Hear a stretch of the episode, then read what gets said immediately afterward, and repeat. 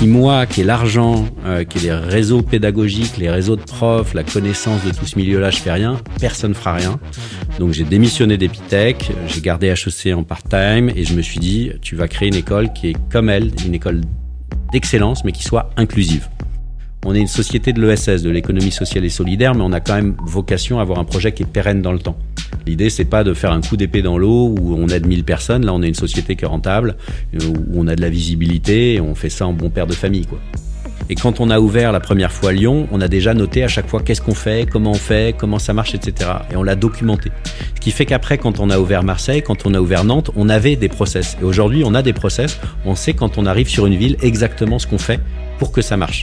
Et l'idée, c'est que pendant trois mois, on les forme sur des trucs ultra opérationnels, la base du métier.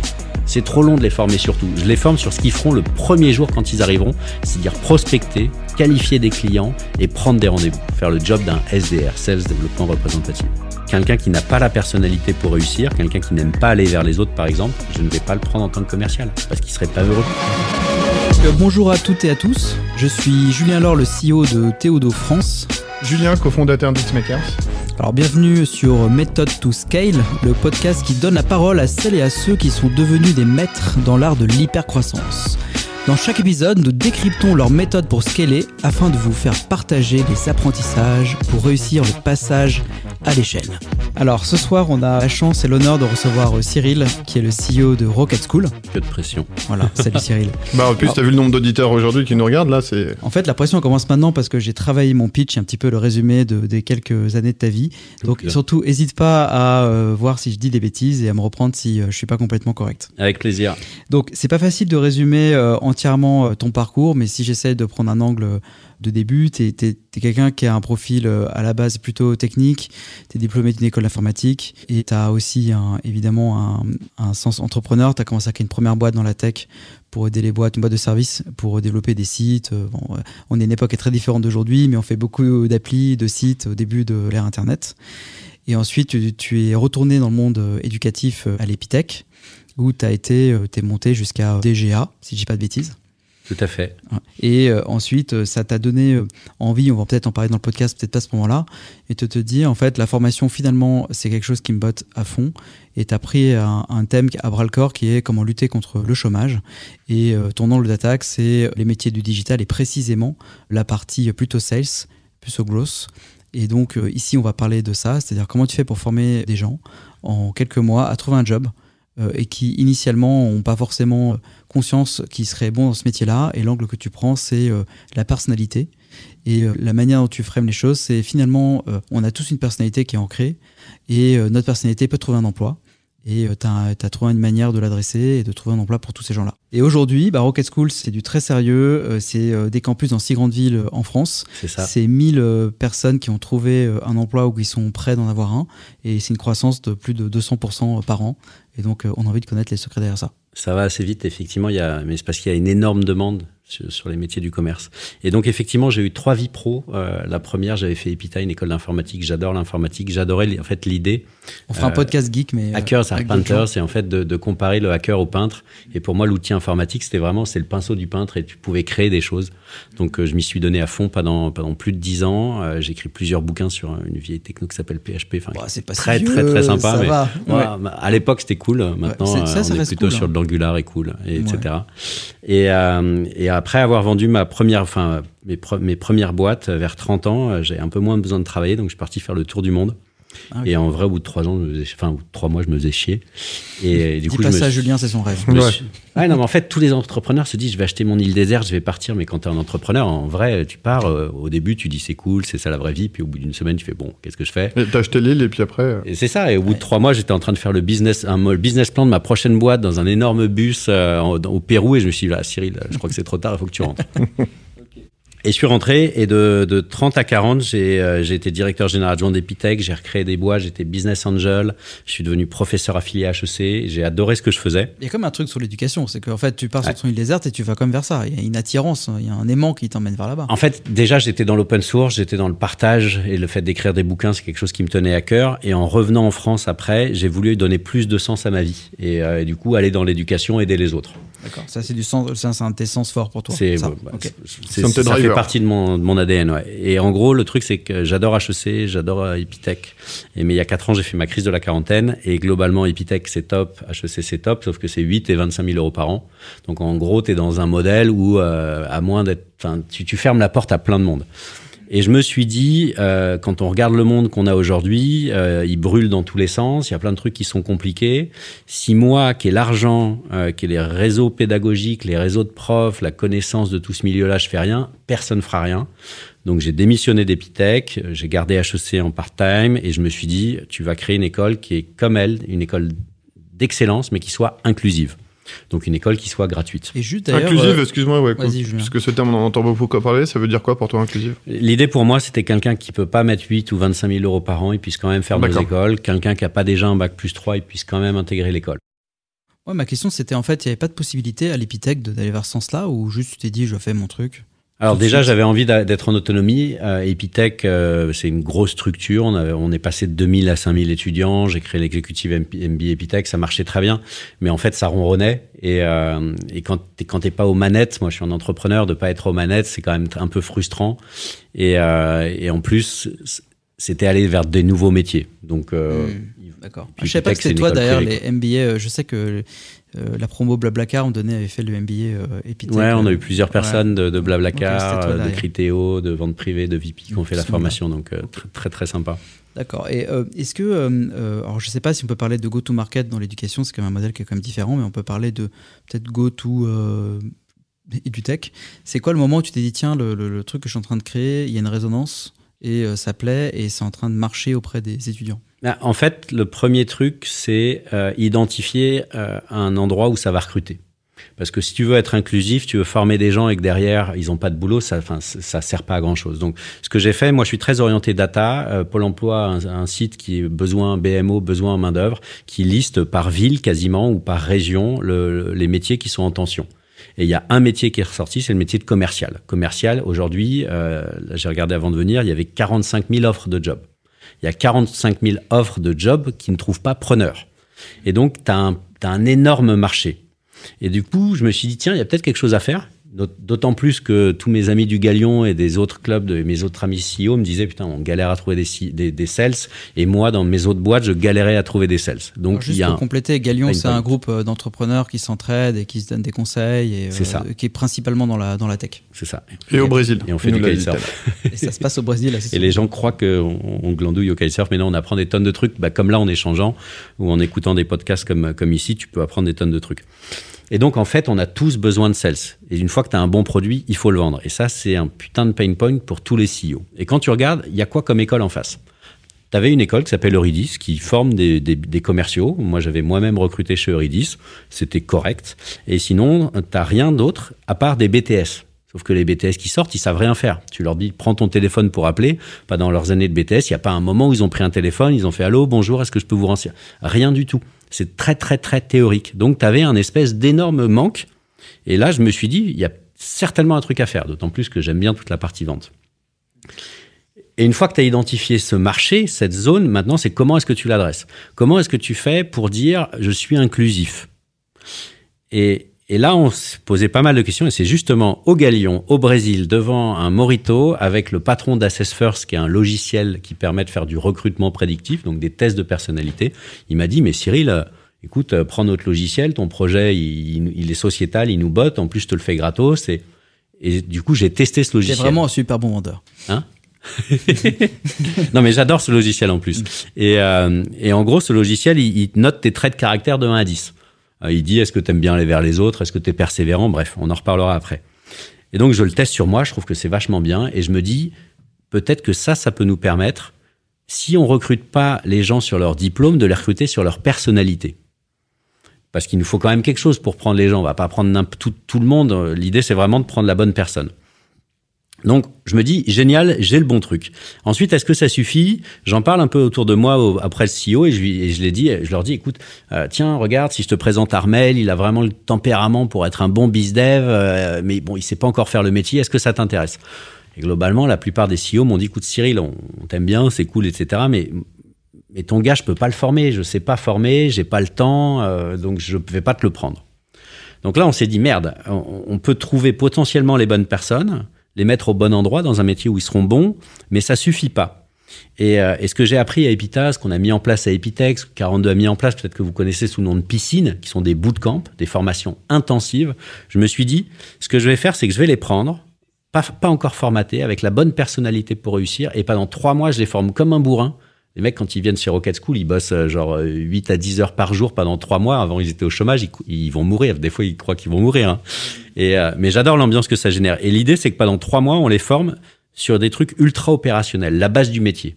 C'est trop long de les former surtout. Je les forme sur ce qu'ils feront le premier jour quand ils arriveront, c'est-à-dire prospecter, qualifier des clients et prendre des rendez-vous, faire le job d'un SDR, Sales Développement Représentative. Alors juste, tu, tu, parles des candidats, donc en fait, juste pour rembobiner, donc tu dis il y, a des, des il y a des boîtes qui veulent des commerciaux, mais comment tu as trouvé les gens pour les mettre euh, dans ta machine à former des commerciaux? Alors pour trouver les gens, et c'est un peu là, c'est un peu là la difficulté, on, on, a, on est allé voir Pôle emploi et on a eu de la chance. On est tombé sur, euh, sur un mec génial chez Pôle emploi. On lui a parlé de nos projets et il dit Ah, j'aime bien. Bon, je vais faire un truc. Euh, il a fait le petit geste, genre euh, de la main, un peu genre en dessous de la table. Il a dit Je vais envoyer ton truc. Je vais envoyer à 10 000 personnes un, un mail pour les inviter à une information collective et on va voir si ça, si ça prend. Top ça. Donc génial. Ensuite, Pôle emploi, tu trouves tout et rien. Et des fois, tu trouves des gens, ils, ont vraiment envie de se bastonner pour aider. Et Germain, c'est vraiment ce qu'il a fait avec nous. Et euh, il a envoyé son petit mail un peu en électron libre. Et il y a eu plein de monde qui est venu et des gens qui se sont inscrits derrière. Donc aujourd'hui, notre principal flux, c'est Pôle emploi. Mais c'est pas pas le seul. On a aussi des flux, euh, maintenant qu'on est un peu visible, on a du flux naturel. On a beaucoup de recommandations euh, et ça nous permet d'avoir des candidats. Et tous ces gens, le premier truc qu'on leur dit, enfin après leur avoir présenté les métiers, passer un test de personnalité. En tout cas, c'est le premier truc que tu as craqué, c'est de dire on va plus déjà je les sélectionne par la personnalité. C'est ça. C'est ton premier hack. Ce qui fait qu'on a des gens, autant des bacs moins 3, j'ai Aaron qui avait le brevet qui était légionnaire, qu'un bac plus 8 qui était vulcanologue qui trouvait pas de boulot. Parce qu'avant, le standard, c'était euh, juste sur ton CV. Euh... Bah, Aujourd'hui, si tu veux aller voir une école, euh, bah, globalement, on va te prendre sur ton CV. Euh, une école, sachant que t'en as pas en plus. Une école qui est diplômante. Et tous les gens, enfin, tous les gens qui n'ont pas de diplôme, du coup, tu leur fermes la porte. Mais, mais l'idée, c'était pas d'avoir que des gens qui sont infrabac. Moi, ce que je veux, c'est mélanger un mec qui a un brevet avec un mec qui a un bac plus 8. Et mélanger des gens qui viennent de banlieue, des mecs qui viennent du 16e. On a des nobles, on a des, gens qui viennent de banlieue, euh, on, a des, euh, on a des gays, on a des lesbiennes, on a tout. On a 50% d'hommes, 50% de femmes. En fait, j'ai essayé de mettre un peu tous les trucs que j'avais envie de faire. Donc, euh, j'ai imposé à mes équipes de recrutement d'avoir la parité homme-femme. Euh, on a pris des gens qui, sans aucune condition de diplôme, que sur la personnalité. Et, euh, et, donc des gros flux qui arrivent et qu'ensuite on forme en mode bourrin pendant trois mois sur le métier de SDR, de commercial. D'ailleurs, comment tu as compris que c'était ce nouveau métier Tu es juste revenu au basique alors? Pour le métier de commercial. Ouais. En fait, c'était une c'était une conférence du Galion où euh, où une boîte présentait une nouvelle façon de prospecter. C'était il y a quatre ans, le SDR. Donc, ouais, parce que c'est un nouveau métier euh, qui a émergé. Il y a il y a quatre ans, on n'en entendait pas trop parler. En fait, c'est c'est d'automatiser euh, la prospection, de d'être beaucoup plus efficace, d'utiliser en fait l'outil informatique. Et, et le métier de commercial aujourd'hui n'a rien à voir avec le métier de commercial il y a 10 ans. Et, et c'est d'ailleurs une des difficultés pour recruter. Si tu dis commercial, tu penses à quoi? À Caméra Café, au Loup de Wall Street, donc soit à un mec un peu has-been, soit un mec qui a les dents longues qui raille le plancher. Or, avec les réseaux sociaux, c'est pas le même métier. Tu peux pas arnaquer quelqu'un. Qu'est-ce qui se passe si tu vends une mauvaise presta? Ou si t'es pas content? Bah Moi, je vais sur Google Avis et je dis c'est de la merde. Et du coup, si en mode old school, tes commerciaux, ils vendent n'importe quoi, n'importe comment à des gens qui n'en ont pas besoin, eh ben, il n'y a, pas de, y a pas de mystère. Derrière, les gens vont te déglinguer sur les réseaux sociaux. Donc aujourd'hui, le métier a complètement changé. Et il y a très peu d'écoles. Les écoles, elles mettent énormément de temps à se remettre au goût du jour, quoi. Et donc, on arrive avec une nouvelle approche, euh, une formation qui est un peu plus sexy que les, les, autres, et ça nous permet du coup de prendre, de prendre le marché, quoi.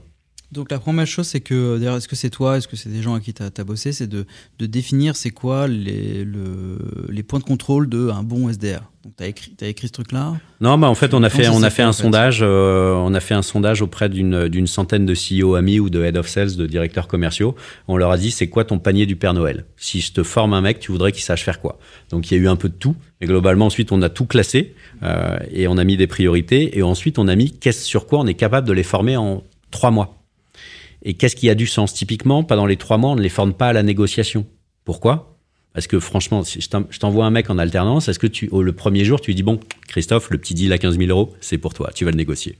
Il n'y a aucune chance. Par contre, pas dans l'alternance, au bout de six mois, quand il a pris ses premiers rendez-vous, nous, on lui enseigne le, la négo. Parce qu'on essaye d'être fit, d'être fit to market, quoi, de vraiment d'arriver au bon moment euh, et de les former au bon moment. Ça, c'est un deux éléments de ta méthode. C'est trois mois de, trois mois de formation et 12 mois d'apprentissage, où là, là, dans l'apprentissage, par contre, tu vas apprendre d'autres choses. C'est ça. En fait, on a trois piliers. Le premier, c'est mettre la bonne personne au bon endroit. Ultra important. Si tu veux être heureux dans la vie, il faut être heureux dans ton job. Donc, grâce à ta personnalité, on va identifier que tu as toutes les chances d'être bon dans ton métier. Ça suffit pas. Donc, ensuite, on va te former comme un des bourrins pendant trois mois sur les bases du métier avec une promesse c'est que le premier jour où tu arrives en entreprise, tu es opérationnel. Là-dessus, après le bootcamp, tu en as 20%, 15-20% qui partent en CDI mais faut quand même être costaud, tu vois. Au bout de trois mois ou quatre mois sorti de formation, arriver en account exécutive, enfin, ça reste des bébés, tu vois. C'est euh, c'est très limite. En tout cas, hmm. c'est très dur et tu as un niveau de, attendu qui est vachement élevé. Donc ceux qui se sentent pas très à l'aise ou qui n'ont pas de diplôme et qui ont envie d'en avoir un, on leur propose en un an d'aller chercher un bac plus 3, euh, quel que soit leur niveau de diplôme en entrée. Et là, ils sont quatre jours en entreprise et un jour sur cinq chez nous. Et là, mon idée, c'était de, de partir du principe que c'est surtout en entreprise que tu apprends. C'est nous, on est là un jour par semaine pour t'aider, te réaiguiller, te filer quelques éléments complémentaires. Mais l'alternance, c'est surtout dans ta boîte que tu apprends. C'est sur le terrain, c'est en allant charbonner. Et ça, ce qui est vraiment cool, c'est qu'à la fin, tu as un diplôme. Au début, on est allé louer euh, des diplômes euh, chez des écoles euh, amies. Et ensuite, on a déposé le nôtre. Et là, maintenant, on a notre propre diplôme, ce qui nous permet de, de prendre des gens qui étaient euh, en bac moins 3 et de leur filer un, enfin, un bac plus 3 sur leurs compétences, bien sûr, s'ils si, ont les, les, bonnes notes et, euh, et, les compétences sur le sujet. en tout cas, ouais, je reviens juste sur le début du programme. C'est quand même ta culture un peu informatique et la donnée qui t'a donné les bonnes orientations pour monter ce que tu as fait. Bah, ouais, clairement, euh, on n'y va jamais au doigt mouillé. En fait, en fait T'as as une, une part d'intuition. T'as une intuition d'entrepreneur et bon, clairement, euh, enfin, je pense que tous les entrepreneurs, tu leur demandes est-ce que tu as envie de vendre plus, est-ce que tu as, besoin, tu veux des commerciaux pour vendre plus, bah, tout le monde va te dire oui. T'as une intuition, tu connais un peu le marché, mais, mais effectivement, on, on, on regarde euh, les, les, stats, la data. Et typiquement, quand on ouvre une ville, quand on a ouvert Marseille, euh, on a regardé sur Marseille le nombre d'offres de jobs liés aux commerciaux qu'il y avait. Et ce qui nous permet euh, de savoir que là, aujourd'hui, on sait qu'en France, il nous reste Montpellier et le Grand Est où il faut qu'on aille.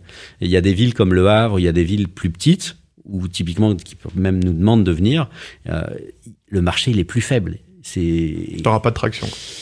Au-delà de la traction, nous, pour être à un niveau de rentabilité correct, il nous faut 20 étudiants sur une promo qui commence, minimum. Et, euh, et, et si j'en fais 10, 15, parce qu'il n'y a pas assez d'offres, euh, ça va être compliqué de le faire, à moins qu'on soit hyper subventionné, et pourquoi pas. Euh, mais ensuite, on n'est pas. On est une société de l'ESS, de l'économie sociale et solidaire, mais on a quand même vocation à avoir un projet qui est pérenne dans le temps. L'idée, c'est pas de faire un coup d'épée dans l'eau où on aide 1000 personnes. Là, on est une société qui est rentable, euh, où on a de la visibilité, et on fait ça en bon père de famille, quoi. C'est parti vite au départ, sur la première promo? Je suis parti ultra vite. Là, en fait, ça fait ça fait trois ans qu'on dort pas. Ah oui mais non, non, la première promo est partie ultra vite. Euh, mais c'était rigolo parce qu'on était en face de station F. On a peint les murs. On a eu les locaux genre une semaine avant. On a, le week-end, on peignait les murs. Mon fils avait trois ans. Il était avec nous en train de peindre. C'est, bah, il en a foutu partout. Euh, mais c'était trop marrant. Enfin, c'est c'est un des trucs que j'aime bien dans l'entrepreneuriat, c'est qu'en fait, euh, surtout au début, tu, tu fais tout. Et un entrepreneur, il doit tout savoir faire moyennement, correctement, être un expert en rien, mais il doit savoir tout faire. Et ça, c'était le début. Maintenant, on est 45, euh, on est ouais, C'est intéressant parce que c'était pareil avec Olivier tout à l'heure. En gros, vous avez presque eu le product market fit day one. Bah ouais, non, premier jour. Mais ça, c'est un truc parce que tu, tu connais le métier. Parce que, enfin, typiquement, il y avait un François Tison un, qui gère un fonds. Un jour, je lui ai demandé pourquoi, comment tu décides les startups dans lesquelles tu investis. Il me dit il y a l'idée, mais il y a surtout l'équipe. Parce qu'effectivement, quand tu investis dans une startup, au début, tu as, un objectif, mais tu vas peut-être pivoter 40 fois avant d'y arriver. Et si l'idée, elle est moyenne, correcte, mais que tu as une équipe de tueurs, tu vas pivoter 200 fois, puis tu vas y arriver.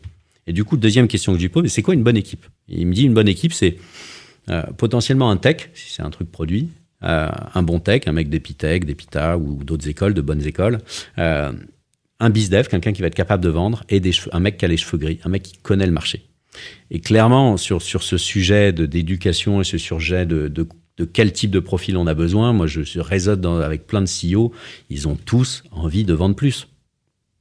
Et donc, Et ils ne trouvent pas de bons candidats. Donc on est, euh, oui, on avait le market fit assez rapide, quoi. D'accord. Donc là, on a parlé du go-to-market qui est hyper clair, que tu as trouvé le, truc sur lequel tu voulais aller. Euh, j'aimerais qu'on parle un petit peu de scale maintenant. Euh, aujourd'hui, là, il y a six grandes villes. À quel moment tu. Enfin, qu'est-ce que tu as mis en place pour arriver à scaler? C'est pas évident de passer de Paris à d'autres villes. Peut-être qu'il y a différentes formations que tu as mis en place aussi. Et comment tu transmets justement le Cyril aux autres? Enfin, Ta passion, ton savoir-faire. Comment ça se passe? C'est quoi ouais, mais la première étape quoi bah, le premier truc pour moi qui est ultra important, c'est de bien c'est de s'associer. Créer une boîte tout seul, je trouve que c'est vachement exigeant. T'étais tout seul au départ? Non, euh, j'ai tout de suite trouvé un associé. D'accord. Je suis allé chercher, j'ai mis une offre de job, euh, je cherche associé. Euh, j'ai des gens qui ont répondu, je leur ai demandé de passer le test de personnalité. Ah là là, énorme. Et, et je suis tombé sur Jérémy qui a un profil de consultant. Et pour le coup, lui, il, avait, il venait d'avoir 30 ans, son premier gamin, sa première gamine. Et, et il a dit, j'en ai marre de passer, de passer des plats pour les autres, j'ai envie de me lancer pour de vrai, moi. Et, et du coup, on a, ça a très bien fité parce que moi, je suis capable d'identifier les marchés, de trouver des opportunités, d'aller creuser, de faire des RP, de la com. Et, derrière, je balance tout derrière. Et Jérémy a une capacité à structurer, à définir et à monter en gamme qui est top. Et, ça, je l'ai eu dans chacune de mes boîtes, c'est de trouver un bon associé avec qui tu es complémentaire. Et c'est faut identifier tes forces, les trucs que t'aimes pas faire qui peuvent être vus comme des faiblesses ou à des trucs améliorés, et trouver quelqu'un qui est complémentaire. Donc le premier truc qui fait qu'aujourd'hui Rocket School, on est passé de, de, de, de deux personnes à 45 en, en, en très peu de temps, c'est cette association. Ensuite, on a commencé par notre vache à lait, entre guillemets, le métier de SDR, le métier de commercial. Il y a énormément de besoins. Et on a voulu attaquer tous les métiers de l'acquisition client.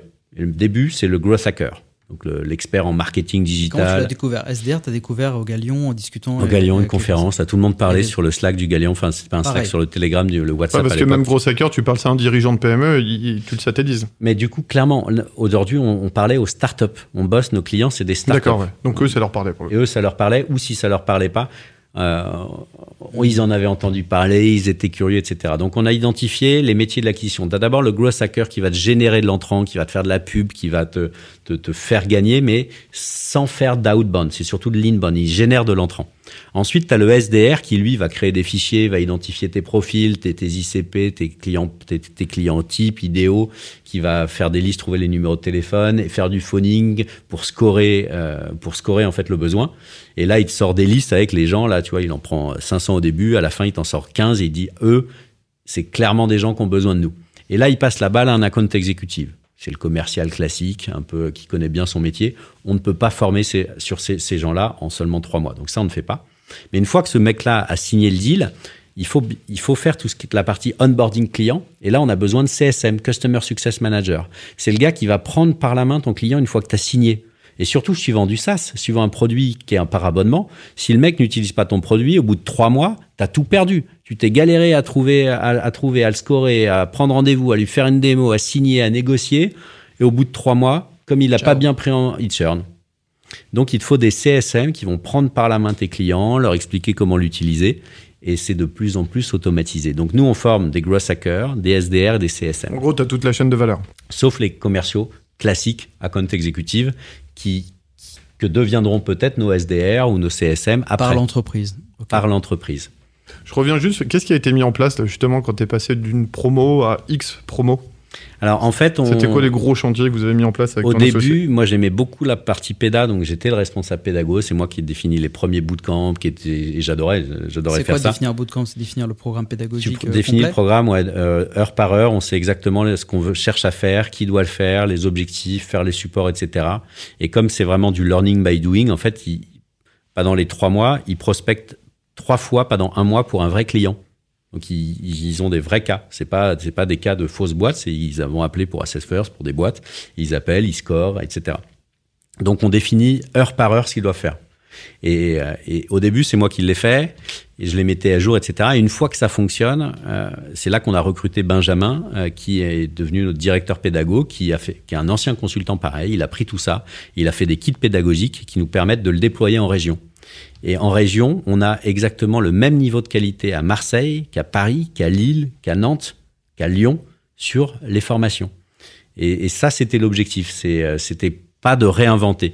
Et le gros avantage, c'est que ça nous permet d'avoir en région des exécutants, entre guillemets, ils font un super boulot, mais c'est pas eux, c'est pas des directeurs, euh, c'est pas des responsables pédagogiques, c'est des responsables formation. Ils vont faire en sorte de booker le bon intervenant, de vérifier que tout se passe bien, de faire du suivi. Enfin, ils vont décliner le standard que tu as défini à Paris. C'est ça. En, en l'occurrence, il est à Marseille, le mec qui, qui fait ça, mais oui. Ouais, et, c'est un autre sujet. On a mis des gens un peu partout en France pour. Euh, on n'a pas toute l'intelligence à Paris.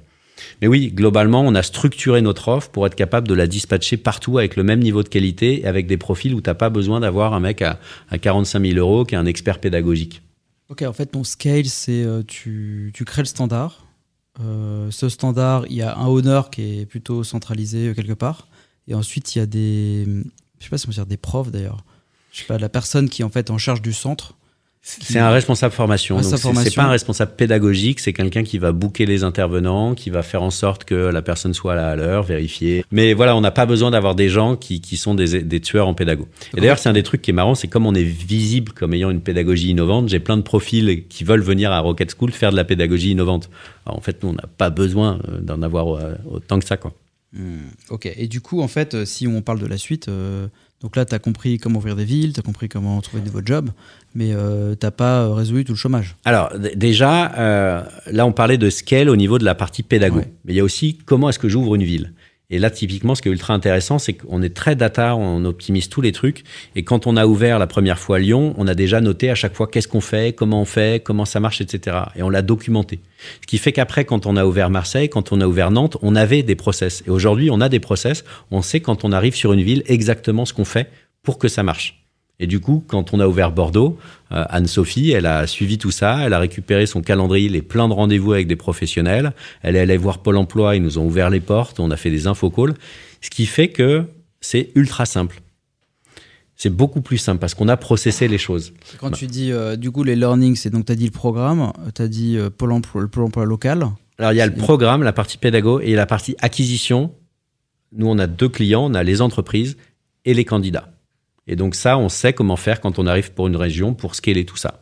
Comment t'as appris tout ça? Parce que la première région, elle devait te prendre X en temps, et maintenant, aujourd'hui, tu arrives à réduire un peu le temps pour ouvrir une nouvelle ville? Maintenant, c'est ultra simple d'ouvrir. Enfin, c'est ultra simple. Oui, c'est très simple d'ouvrir une nouvelle ville. En plus, on est connu un petit peu plus. On arrive, on a fait la preuve de concept.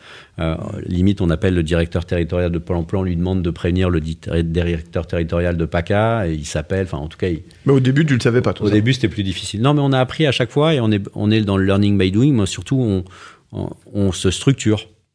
Et, euh, et l'autre truc aussi important qu'on a fait, c'est qu'on a mis au niveau national toutes les tâches, pas ingrates, mais euh, les tâches qu'on pouvait mutualiser. Typiquement, mon directeur de Marseillais n'a pas besoin de faire d'administratif parce que c'est géré au niveau national. Donc, il se concentre sur ce, Sur ce qu'il sait faire. C'est-à-dire aller chercher des entreprises, aller chercher des candidats, les former. Parce qu'en fait, ta promesse d'ailleurs de formation des gens. Tu, les mets, tu, les, tu prends la personnalité, tu les mets sur ce qu'ils savent faire plutôt que les C'est ça. des trucs Et on, pas faire. voilà, donc en gros, on a, on a, on a essayé de, de rendre, de, de vraiment mettre les gens là où ils sont bons. Et, euh, et du coup, on a des équipes admin qui sont top, qui sont ultra carrées, ultra processées, qui font ça super bien. Euh, et en région, mon directeur, un directeur régional, il a juste besoin, enfin juste, il y a plein de trucs à faire, mais faire du réseautage, les trucs sympas en fait du métier de, de directeur commercial, quoi. Il se fait pas chier tous les soirs à faire des documents administratifs qui lui lui ferait pas plaisir. Mais tu te fais des ennemis euh, du coup, parce que tu as des gens autour de toi dont ça plaît pas que tu prennes le business. J'imagine de former des gens. Il y a peut-être des écoles qui se disent tiens, un- ils prennent notre, ils prennent notre, euh, notre précaré. Je, je, tu je ressens pense pas ça. Je pense pas euh, parce qu'il y a vraiment beaucoup de sur le métier de commercial, il y a vraiment de- beaucoup d'offres. hein, donc euh, il y, a- il y a pas mal d'écoles qui en plus il y a des écoles qui se sont lancées après nous et, il y en avait qui étaient là, il y en avait une qui était là avant nous. Euh, mais il y a 40 000 offres de jobs. Donc à la limite, c'est pas c'est pas très très grave. Mais oui, on a une grosse différence, c'est que nous on est ESS, on est de l'économie sociale et solidaire, donc notre objectif est sociétal avant tout. Ce qui fait que en un an, ça ne me dérange pas de diplômer quelqu'un bac plus 3. Une école classique. L'intérêt, c'est je te- c'est 8000 euros par an. Moi, mon objectif, c'est je- tu viens une fois et puis je te fais, je te vends 5 ans à 8000 euros. Donc, euh, c'est 8 fois 5, 40. Je suis très content. J'ai un coût d'acquisition une fois et puis toi, tu restes 5 ans. Et l'objectif, c'est surtout pas que tu partes plus tôt. On avait ce problème à Epitech, c'est qu'en fait, après le bac plus 3, les gens étaient assez opérationnels. Après le bachelor, ils disaient, bon, bah, je vais aller bosser, on me propose plein de CDI. Et on était emmerdés d'un point de vue économique de se dire, euh, non, mais en fait, on préférait les avoir 5 ans parce que, parce que ça nous fait Parce deux ans de plus. Ouais, t'avais un aléa de malade, euh, un aléa moral énorme en fait. Et, de, les faire rester. Bah, ensuite, non, c'est pas mal, c'est bien d'avoir un bac plus 5, on pouvait leur apporter, on pouvait leur apporter plus, mais nous, en l'occurrence, comme le projet sociétal, c'est vraiment d'aider les gens euh, à retrouver du boulot, et s'ils ont les compétences pour être diplômés en un an, c'est ce que fait aussi potentiellement 42, euh, si en un an, tu as les, les, compétences pour être diplômé, bah, tu peux avoir un bac plus 3.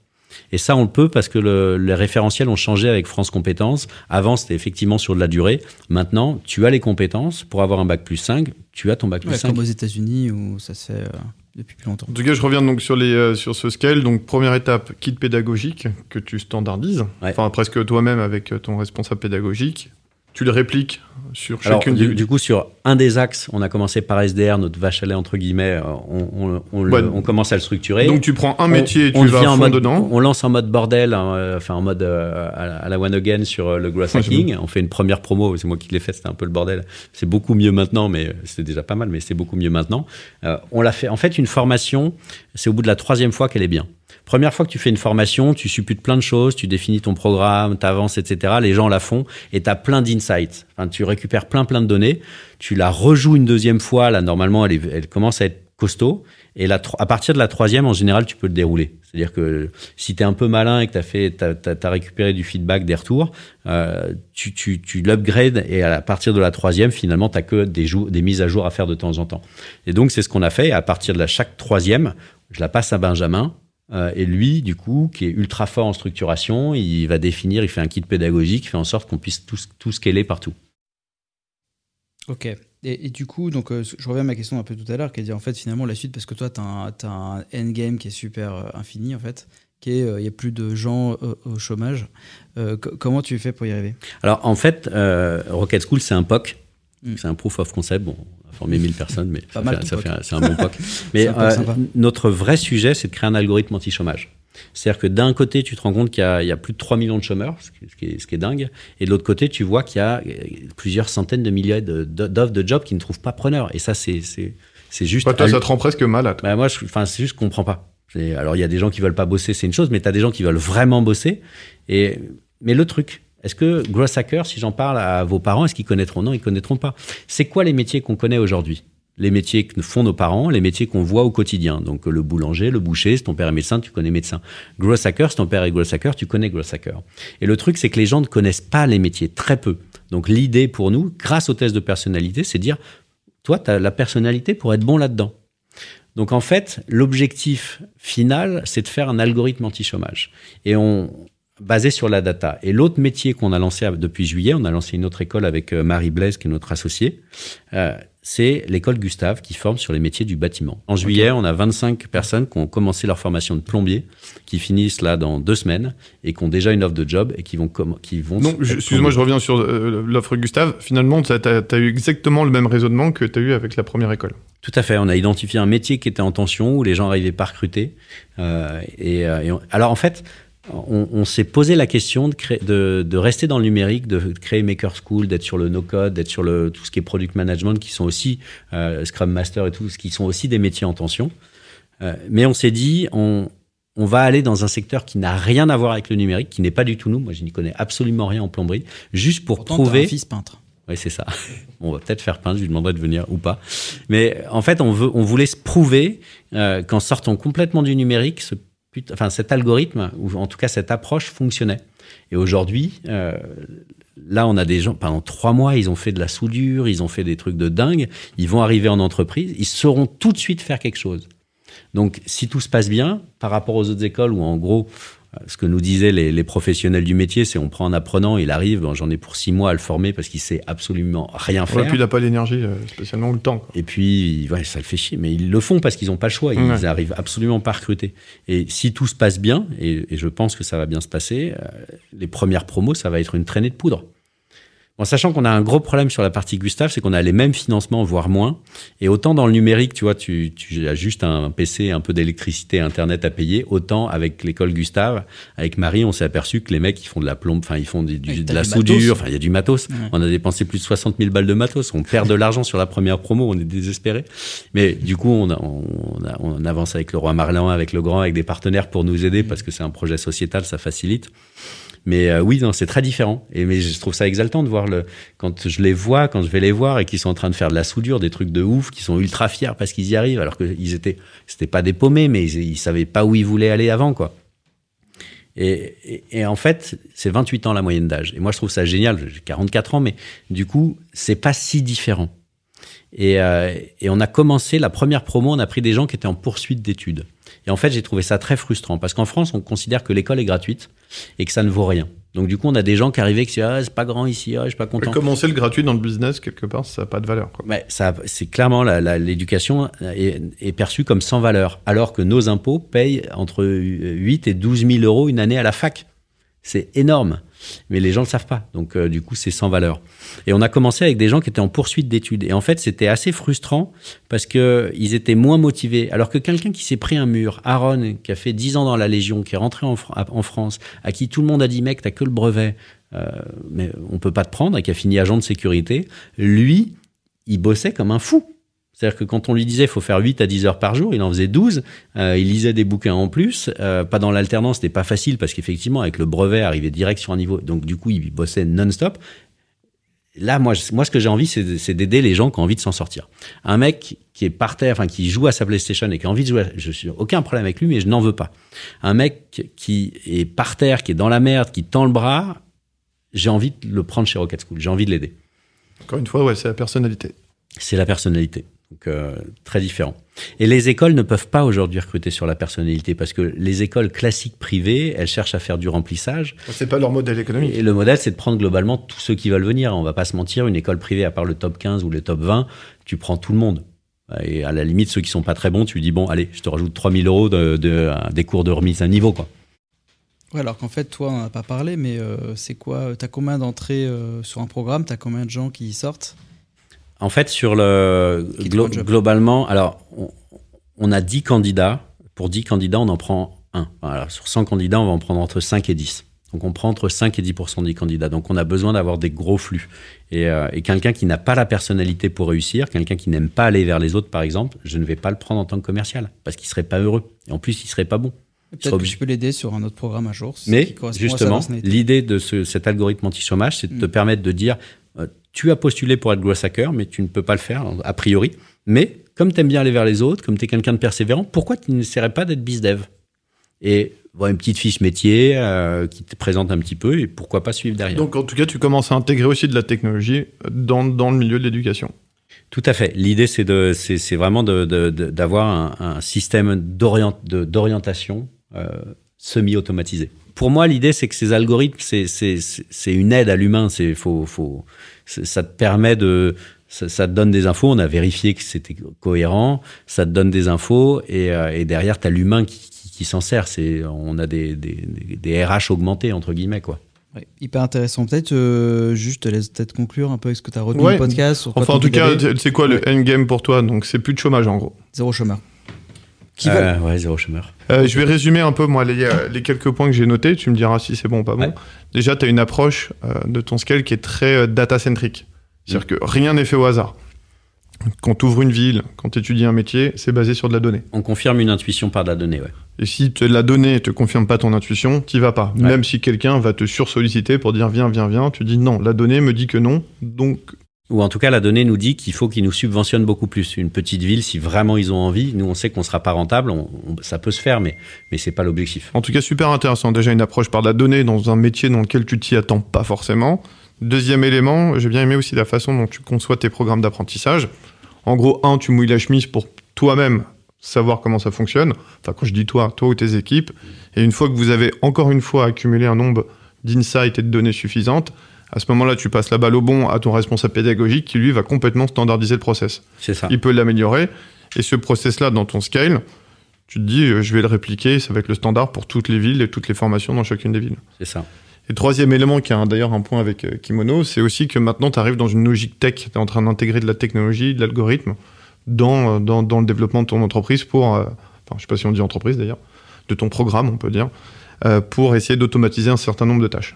C'est ça. Bah, c'est le côté growth hacker. dès qu'on peut, dès qu'on fait un truc dix fois ou trois fois, on essaye de l'automatiser. On a plein de Airtable dans tous les sens. On a du no-code. il y a tellement d'administratifs dans l'éducation euh, que c'est, une galère si tu n'automatises pas.